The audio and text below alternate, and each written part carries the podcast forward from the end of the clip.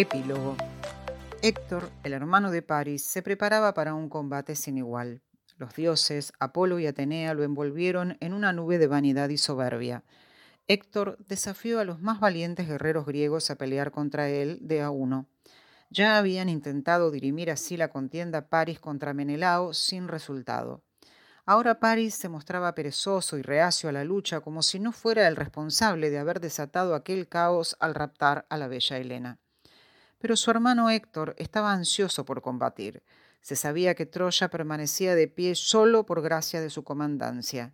Cuando atravesaba las puertas de la ciudad, la gente se dirigían a él para preguntarle por la suerte de sus seres queridos en la batalla. Al entrar en su palacio, Héctor se enfureció con Paris, ocioso y tranquilo. Se acercó a su hijo, Astianacte, rey de la ciudad, e intentó abrazarlo pero al verlo el niño con el casco de guerra puesto se negó al abrazo y gritó de susto. Héctor y su esposa Andrómaca rieron con el inocente miedo del niño.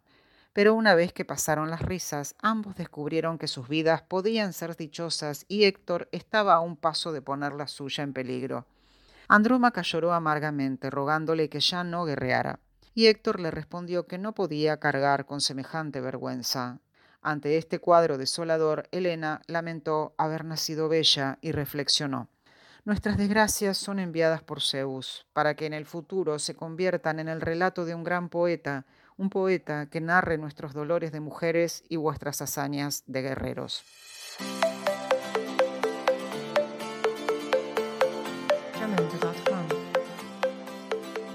Omicron.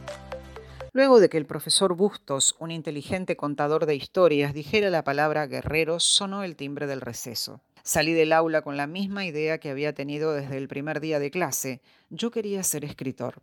Necesitaba que mis compañeros se pelearan, se enamoraran o se murieran para poder contar historias atrapantes. Por supuesto, no iba a matar a nadie, pero tenía que promover peleas y enamoramientos, y no sabía cómo. El profesor Bustos tomaba un café en el bar del patio y me vio pensativo mordiendo mi bolígrafo. ¿Qué le pasa? me preguntó. Quiero ser como Júpiter, le respondí, promover peleas y amores y luego escribirlos. ¿Y no le parece mal promover peleas? me preguntó. La verdad es que sí, le dije, pero usted, ¿qué me recomienda? ¿Esperar sentado a que sucedan? ¿Usted no quiere ser escritor? me preguntó, aunque yo nunca le había dicho nada. Sí, respondí sacándome el bolígrafo de la boca. Entonces invente, mijo, dijo yéndose, invente.